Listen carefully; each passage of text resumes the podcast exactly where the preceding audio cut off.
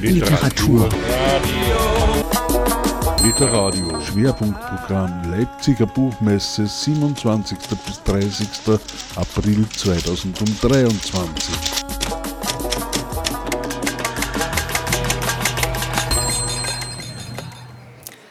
Herzlich willkommen, Elisa Asenbaum, ähm, auf der Literariobühne an diesem zumindest in der Halle 4 noch relativ ruhigen Sonntagvormittag.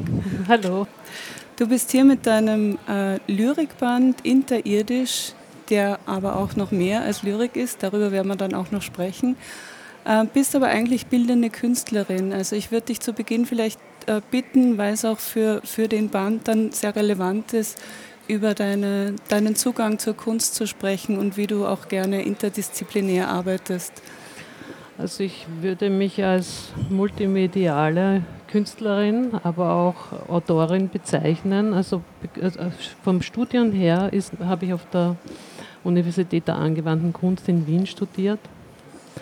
Und damals schon haben mich in äh, mehrere äh, Sparten interessiert. Ich bin nicht in einer Klasse geblieben und besonders beeinflusst hat mich eigentlich auch Peter Weibel, der dieses Jahr leider verstorben ist und der ja auch Mathematiker, also seiner Werdegeschichte war er Mathematiker in seinem Studium und ist dann auch zur Kunst gekommen. Und mir ist es äh, eigentlich immer wichtig gewesen, die verschiedenen Sparten zu verbinden. In Berlin habe ich auch mit einem Kollegen, der heute auch da ist, einen Projektraum schon seit 15 Jahren, wo wir Wissenschaft, Kunst und Literatur immer wieder in großen Projekten verbinden. Das ist die Gasstation? Ja, Gasstation, also sozusagen die Tankstelle für Kunst und Impuls. Was kann man sich darunter genau vorstellen? Oder äh, welche Projekte macht ihr dort? Vielleicht ein paar äh, Beispiele? Äh, ähm, es gibt, äh, also wir haben schon viele Projekte gemacht. Wir schreiben immer, äh, meistens begonnen haben wir ein Thema auszuschreiben und dann aus äh, Kunstwissenschaft und Literatur Beiträge zusammenzusammeln besonders die sozusagen dieses Thema äh, rundum beleuchten. Das so hat es begonnen. Und ein, ein Projekt, halt, was mir auch sehr am Herzen gelegen ist, war die Augustina selbst, zu dem es eigentlich der später eine Publikation gegeben hat, meinen ersten Roman. Und äh, bevor sozusagen der Verlag noch gefunden wurde, haben wir dazu ähm, eine Ausstellung gemacht, wo ich kleine Passagen äh, verschiedenen Künstlern und, äh, gegeben habe und die haben alle ihre eigene Welt dann daraus gemacht. Und das war eine sehr schöne Ausstellung, weil das da alles neue Arbeiten waren. Genau, Augustina selbst, das war dein Debütroman, der 2016 erschienen ist. Mhm. Ich wollte dich eh fragen, wie du dann ähm, von, von der bildenden Kunst ins Schreiben gekommen bist, aber das war dann tatsächlich über ein Projekt. Äh, nein, ich glaube, es ist eigentlich deswegen gekommen, da ich mich dann sehr viel äh, mit Film äh, äh beschäftigt habe. Und auch da gibt es eben ein Gedicht auch darin, ganz am Ende des Bandes, das Free Fly.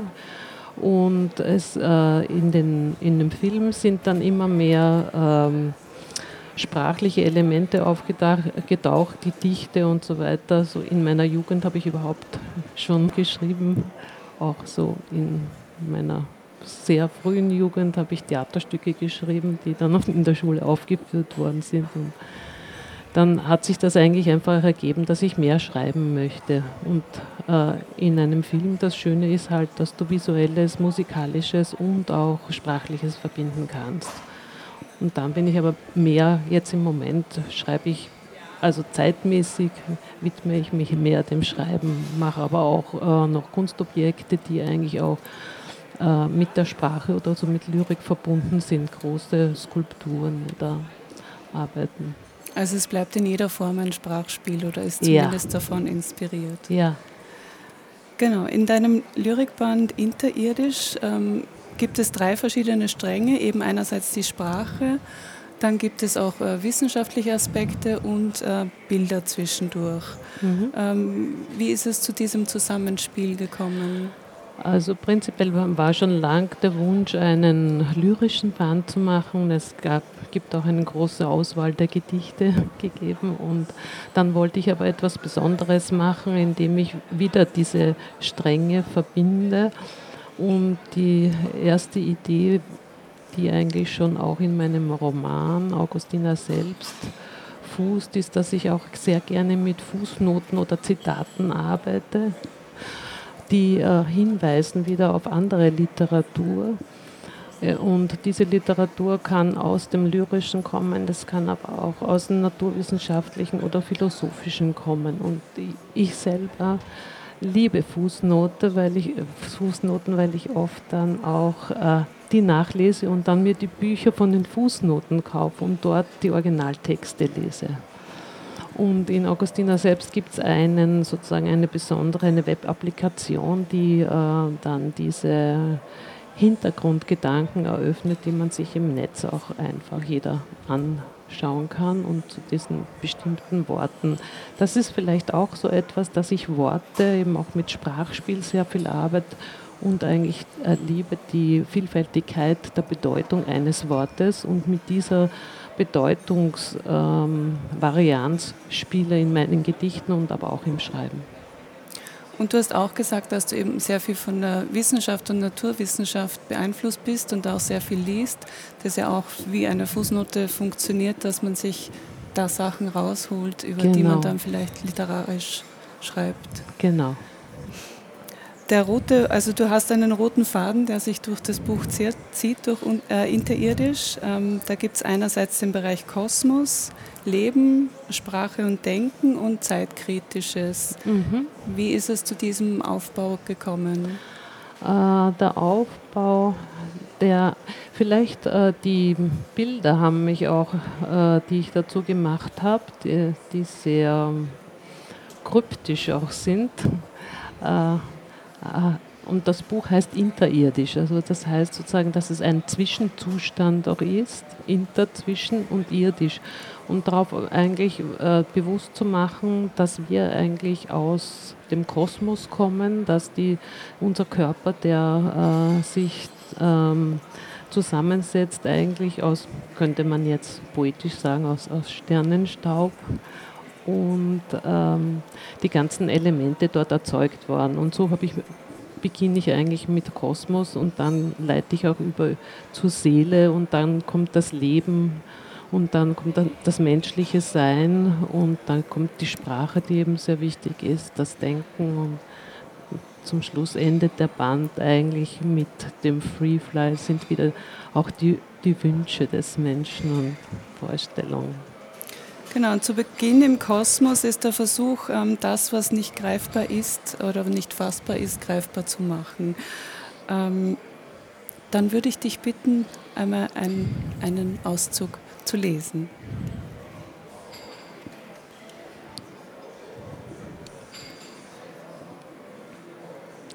Werdestrom.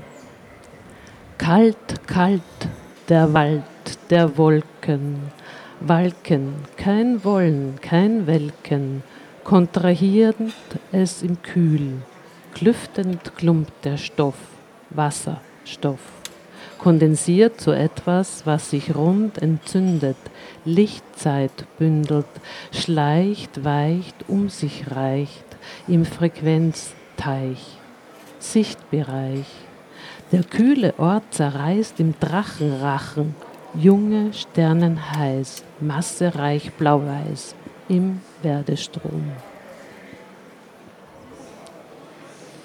Das ist vielleicht zu kurz eben ähm, eigentlich die Entstehung von Sternen wird da thematisiert und vielleicht was mich da besonders bewegt hat zu diesem Gedicht ist, dass äh, die Sterne aus kühlen Staub und kühlen interstellaren Medium äh, und Wolken sich dann ähm, sozusagen, äh, dass dort die Sternentstehung ist. Also diese Wolken haben minus 250 Grad und das war für mich von der Intuition auch sehr kontra weil ich habe mir immer gedacht, dass es muss dort sehr heiß sein und das hat mich zum Beispiel sehr bewegt. Also ich baue in den Gedichten oft Dinge ein, die mich halt sehr bewegen und auch überraschen.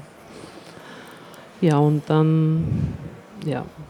Hast du und dazu es, Fragen? Es gibt dann eben diese Texteinschübe, Mhm. äh, da hast du mit Harald Hofer zusammengearbeitet, Genau. einem Physiker und ähm, mit Schwerpunkt auf Kosmologie.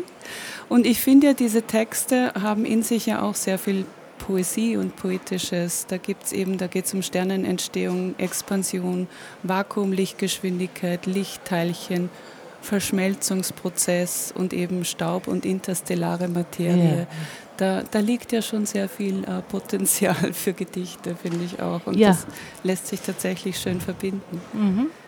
Vielleicht jetzt äh, ein, ein Gedicht vielleicht zu einem besonderen Stern. Und zwar der Algol. Das ist ein Stern, den man auch, wenn man mit freiem Auge auf dem Himmel sehen kann.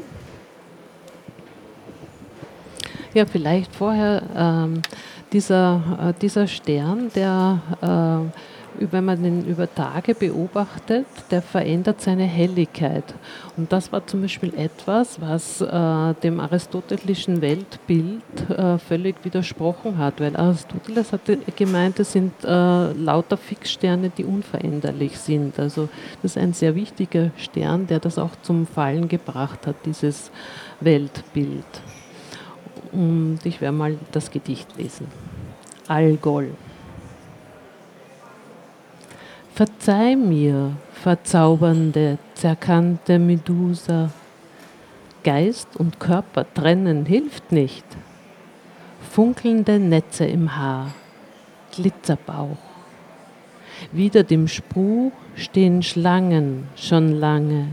Durch mein Auge sehe ich dich in mir deine Botschaft am Himmelsschnitt. Kein Teufel, kein Zunder, kein Stein im Wunder. Dreifach verkörpert flackert das Licht.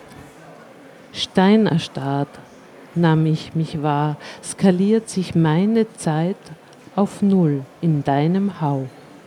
Standbild ich, für dich ein Augenblick. Der Stern Algol symbolisiert ja auch das Auge im Haupt der Medusa.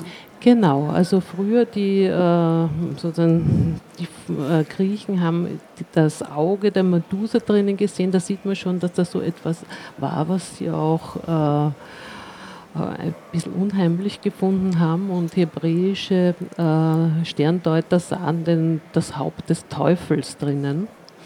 Und dieses Flackern, äh, also sozusagen, das, sozusagen diese Helligkeitsschwankung wurde erst sehr spät dann äh, aufgelöst, was das überhaupt ist. Und zwar ist es ein Doppelsternsystem, wurde zuerst, ähm, Karl Vogel hat das entdeckt, in einem Spektrum, dass sozusagen ein, Stein, ein Stern über den anderen kreist und deswegen ein bisschen eine Verdunkelung kommt.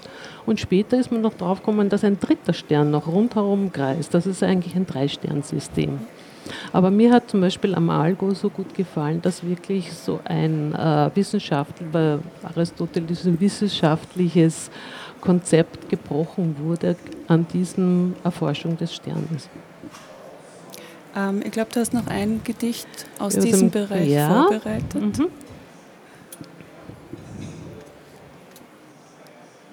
Dort. Dort, wo das Atmen keine Luft findet. Dort, wo das Sprechen Stille bindet und der Sprecher dort nicht ist. Wo kein Wasser fließt, kein Wasserstoff sich grell entzündet, brennend in schlingenden Lichtjahrmünder mündet. Dort, wo keine Sterne sind, wo Schwere nicht in sich rinnt, nichts und nichts und um sich kreist und um sich greift in der li- lichterlosen Dunkelheit, der sich dehnenden Unendlichkeit. Dort, wo keine Materie zieht, wo Halt entflieht, nur das ist, was wir zwischen Traum sprechen und sie als Raum rechnen.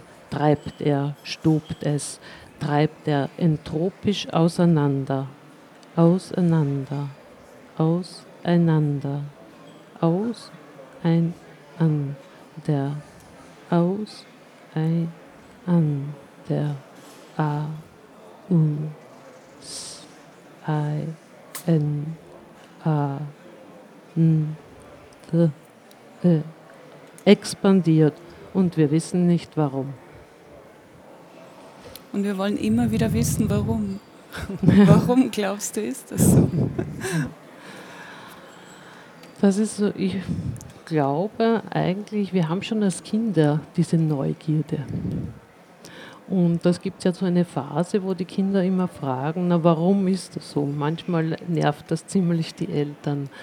Aber das Tolle ist, wenn wir uns dieses Warum auch äh, erhalten und immer wieder nachfragen und auch Konzepte, die sozusagen stehen, auch wieder hinterfragen.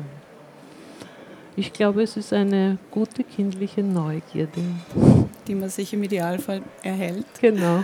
Ähm, genau, dann kommen wir in den Bereich Leben. Ähm, und du hast gesagt, dass du da sehr, ähm, sehr viel forscht in der Zellbiologie und dich mit Mitochondrien auch besonders befasst. Das ist vielleicht ein bisschen übertrieben, aber ich ähm, ähm, mich äh, interessiert auch eben, äh, hat eben die Zelle interessiert, eben die Zelle, wir sind einfach äh, aus Zellen aufgebaut und wie die Zelle dann im, ähm, wie sie evolutionär auch entstanden ist, unsere Zelle, das hat mich, war auch ein Punkt, der mich total fasziniert hat und ich lese mal dieses Gedicht über die Zelle einfach genau. vor. Zelle. Umschlossen einverleibt im Leib, verschlungen, verzehrt, um sich in sich gebären, Symbiose. Statt Streichelweich, Weichei, nicht von der Stelle weichen, das war es, ein Kampf um das Sein, eine Schlacht, Schlag um Schlag, ein Gefecht im Geflecht, Umschlag. Einschluss wie Ausschluss, Gewähren wie Vermehren. Am Ende siegte die Gemeinschaft, Zelle. Der Background ist einfach, dass äh, unsere Zellen, die wir, die Tiere und wir Menschen äh, in sich tragen, aus einer Symbiose entstanden sind. Und das hat äh, einer der ersten war Lynn Margulis, die das entdeckt hat, eine Biologin, Zellbiologin. Und die Mitochondrien sind eigentlich die Teile in der Zelle, die sozusagen Sauerstoff veratmen können und äh, sozusagen uns Ener Energie dadurch geben. Und sie äh, war da äh, als erster der Meinung, dass dieses sozusagen aus einer Symbiose entstanden ist, dass das nicht ursprünglich so war. Und es ist aus einer Art Parasitismus ge gekommen, sozusagen, dass eigentlich eine Zelle eine andere Zelle einverleibt hat und äh, ich möchte vielleicht ein, nur ein ganz kurzes Zitat auch äh, vorlesen von Lynn. Wie Barbaren, die ein Dorf plündern, dann aber zivilisiert werden, überfielen sauerstoffnutzende Räuber vergehrende Organismen und wandelten sich zu Mitochondrien. Es ist schon sehr spannend, dass eben äh, wir, äh, wir glauben uns immer so als Individuum, als abgeschlossenes, aber in uns sind sehr viele andere kleine Individuen. Und ohne diese anderen wären wir nicht. Genau. Genau, und dann gibt es noch eine Entstehungsgeschichte über die Nacktsamer. Ja, vielleicht zuerst das Gedicht auch. Nacktsamer frei auf der Blätterfrucht, auch wenn verholzt du Holde, der Rest des Weibbestand stand im Fruchtgenuss. Spiralig aufgezurrt im reifen Zapfen, so zugeneigt dem Männergestänge, Männerstaub. Urbaum, paradiesisch in süßer Stille herzt, harzt, nackt besamt und jetzt noch offen, nicht verschlossen der ursprüngliche Zustand. Schuppentier das Zapfenwesen, nicht bedeckt offen, falls das Streicheln zur rechten Zeit zum Abflug dient. Das Zeitliche stimmt, gabelt sich im Drehen, Puls der Wechsel knistert, Geschichte hat Stamm und Schichten. Genau, und du hast ja gesagt, da geht es tatsächlich um den Urbaum, um die Vorfahren der Nadelbäume. Ja. Und das Schöne an Gedichten ist ja, man ähm, muss es nicht wissen zum Verständnis und kann seine eigen, eigene Geschichte daraus machen, aber vielleicht magst du uns den Hintergrund dazu erzählen. Ja, also ich habe auch gespielt mit, diesen, mit dem Wort Nacktsamer und wirklich so einen, ein bisschen ein erotisches Liebesgedicht daraus gemacht. Aber so der Hintergrund ist eben, dass äh, bei den Vorfahren unserer Nadelbäume und die Nadelbäume vermehren sich auch noch so, dass die weiblichen und äh, männlichen Geschlechtsteile offen auf einer Blätterfrucht liegen und eigentlich, man muss sich da auch so vorstellen, dass ganz früher hat es ja keine Insekten gegeben. Da war ja nur der, der Wind, der das sozusagen äh, vertrieben hat. Und das kommt auch in dem Gedicht vor. Ich stelle mir das auch immer so toll vor, dass damals so still war und so ruhig. Und genau, und ein ganz witziger Aspekt ist eigentlich, dass eben diese Wesen, sagen wir, diese Urbäume und auch die Nadelbäume im Grunde sind das ja zwiegeschlechtliche, so zu unserem Gender-Thema passende Wesen. Und apropos Stille, ähm, können wir an, an der Stelle vielleicht kurz über die Bilder reden, die, mhm. die das Buch durchziehen. Du möchtest bewusst nichts zur ähm, direkten Entstehung der Bilder sagen. Also man kann sich da raussuchen, was man sieht. Ähm, die Dimensionen sind ein bisschen unklar. Es sind vermeintliche Planeten, aber man weiß es nicht genau. Magst du da ein bisschen mehr darüber ja, ich sagen. wollte dazu Bilder machen, die sozusagen auch wirklich das Assoziative anregen. Und ich glaube, man hat, äh, man ist auch ein bisschen irritiert, was das sein soll. Am jedenfalls aber hat es doch eine Art bisschen kosmischen, eine kosmische Weite. Und ja, es hat äh, für mich eben, ich habe hab eben gemeint auch, es hat eine Art Symbolwert und ein Symbol ist ja immer etwas, was du nicht ganz erklären kannst. Das ist das Schöne eigentlich an einem Symbol, das hat äh, C.G. Jung auch sehr schön zusammengefasst auch wenn man träumt, eben, dass da, da, also du kannst es nicht ganz analytisch erklären und dadurch auch nicht ganz einordnen. Und das ist, finde ich, ein sehr schöner Aspekt. Und, und die, die die Bilder, die wirken auf einer anderen Ebene. Du siehst es und hast auch ein, ein, ein Gefühl dazu. Genauso wie wenn du die Einschübe liest, da denkst du ein bisschen mehr analytisch und wenn du die Gedichte liest, ist das mehr vom Gefühl. Und äh, ich sehe das halt auch so, dass das andere mentale Bereiche in einem selbst anregt und deswegen ist auch, das war auch ein bisschen der Gedanke zu dem Band, dass man von einem zum anderen hüpft und aber dann dadurch einen weiteren Fächer öffnet. Damit be beschäftigst du dich ja auch, wie verschiedene Einflüsse auch das Gehirn anders herausfordern quasi genau. und beschäftigen. Mhm. Genau, dann sind wir eh schon im Analytischen, in der Sprache und im Denken. Mhm.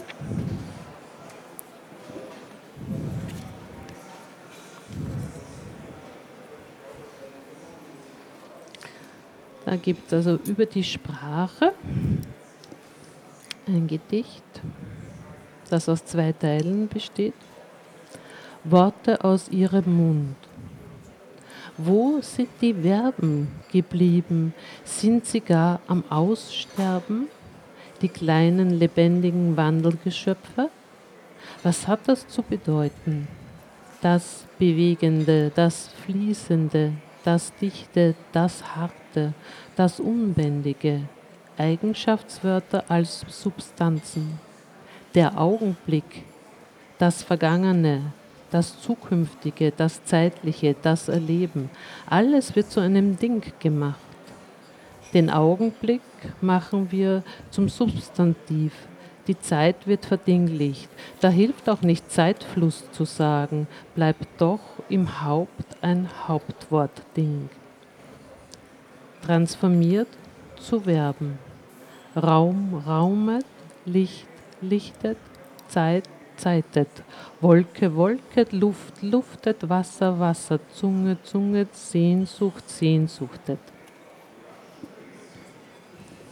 Verben sind ja ein Thema, mit dem du dich gerade auch beschäftigst. Ja, äh, es ist eigentlich äh, habe ich eine Protagonistin in meinem zukünftigen Roman erfunden, die Dichterin ist und die sich äh, eben auch mit, dadurch mit Sprache viel beschäftigt. Und, es ist wie, und da wird das ein bisschen mehr noch ausgefaltet und das ist ein, ein kleiner Teil daraus. Und die äh, sozusagen diese Protagonistin, die überlegt sich, warum es in unserer Zeit so üblich ist, dass wir eben die so wenig Verben haben und mehr alles in sozusagen in, in, äh, in Hauptwörtern ausdrücken. Und sie stellt sich dann äh, in der Geschichte als ähm, Selbstaufgabe mal ein Gedicht nur mit Verben zu schreiben. Und deswegen kommt dieser zweite Teil auch vor, dass man aus bestimmten Hauptwörtern dann wieder Verben macht. Und das hat auch eine, sozusagen eine Wurzel, äh, und zwar von Benjamin Worf, der in den 60er Jahren sich sehr viel äh, mit verschiedenen Kulturen beschäftigt hat und auch äh, Indianervölker untersucht hat und geschaut hat, wie die mit der Sprache umgehen. Und da gibt es ganz viel äh, Sprache, mit, die mit Verbformen arbeiten. Äh, wie war denn die konkrete Zusammenarbeit zwischen den Texteinschüben, ähm, dem wissenschaftlichen Hintergrund und äh, den Gedichten? Ja, ich habe mit Harald Hofer zusammengearbeitet und das war sehr schön. Und äh, wir haben eben auch ein, wirklich eine gemeinsame Leidenschaft, das ist eben in die Sterne zu schauen, auch wirklich mit Teleskopen. Und das ist sehr gut gegangen und äh, es, also es war eigentlich eher so, dass ich die Gedichte vorgegeben habe und ihn dann gebeten hat, ob, ob er dazu äh, Text schreiben kann, damit, er, damit diese bisschen verdichteten Wörter etwas besser aufgeschlüsselt sind, weil der Rezipient kann ja nur das eigentlich auch herausholen aus einem Gedicht, wo er auch etwas weiß oder äh, andere Assoziationen dazu hat. Und so sollte oder ist mein Wunsch, dass der Band dann bei dem Leser auch funktioniert. Dann kommen wir eh schon zum Abschluss. Also mhm. am Ende des Buches geht, geht, es eben um Zeitkritisches, um Zeiterleben und Wünsche und auch sehr viel um Freisein und die Idee von Freiheit. Gut, dann werde ich zwei Gedichte mal zum Zeitkritischen vorlesen. Wirklich.